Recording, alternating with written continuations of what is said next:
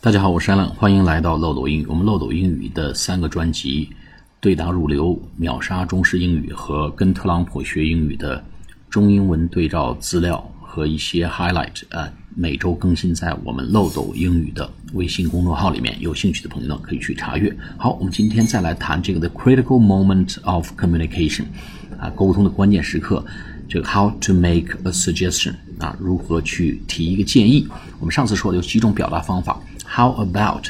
Why don't you? Maybe we should. 还有 I'd recommend 或者 Have you thought about? Have you thought about? 我们今天来做一些跟读练习。第一个，How about trying something new? Try something new 就是试尝试一些新的东西。How about trying？因为这个地方是动名词啊，这个介词后面加动名词。How about trying something new? How about trying something new?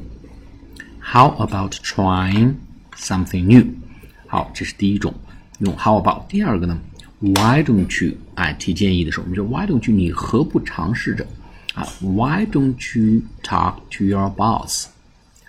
Why don't you talk to your boss?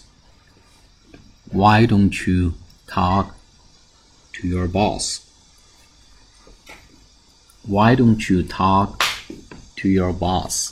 第三种呢，用 maybe we should，或许我们应该，哎，我们比如说不断，we keep failing，we keep failing 啊，on a project，我们在一个项目上不断的失败，不断失败，这时候大家都很郁闷，哎，ever so frustrated，你可以说 maybe we should do more research，也可以用 perhaps 啊，用 maybe 或者 perhaps we should do more research.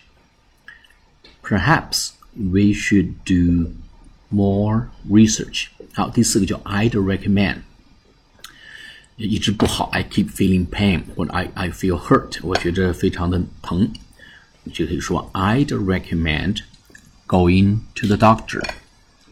I'd recommend going to the doctor. I'd recommend going to the doctor. 啊，最后一个呢？Have you thought about？你难道没有想过？哎，说这个电脑呢，keep break down，keep breaking down，或者 keep 这个 having bugs，一直都有一些莫名其妙的问题。我们就可以建议说，Have you thought about buying a new computer？Have you thought about buying a new computer？Have you thought about buying a new computer？好，我们今天关于 make suggestion 的跟读练习做到这里，下次节目再见。